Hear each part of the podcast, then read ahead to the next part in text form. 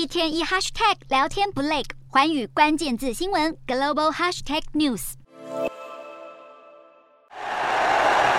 现场球迷尖叫欢呼，欢欣鼓舞，庆祝英格兰球队拿下第一胜。卡拉世界杯 B 组赛事由英格兰与伊朗的对战揭开序幕。三狮军团英格兰在本届世界杯足球赛首战顺利起航，面对开赛就折损主力门将的伊朗，以六比二大胜。其中世界杯初登场的十九岁贝林汉、二十一岁萨卡以及二十七岁的格拉利什连脚攻进四球，成为最大亮点。而对身为亚洲最强球队的伊朗来说，真的相当可惜。赛前三狮军团虽然被一片看好能够拿下胜利，但伊朗在面对强队祭出的一贯防守阵型，也让各界预期这场比赛将出现低比分的赛果。没想到伊朗在开赛八分钟就折损大将门将贝兰万德，在防守过程中与队友相撞，导致鼻梁出血以及出现脑震荡的症状。虽然贝兰万德一度还想继续留在场上奋战，但一分钟左右就知道不能再撑，由担架抬出。开赛二十分钟就宣告伤退。尽管战败，伊朗球队还是赢得全场欢呼，因为在赛前唱国歌时，伊朗球队选择不唱伊朗国歌。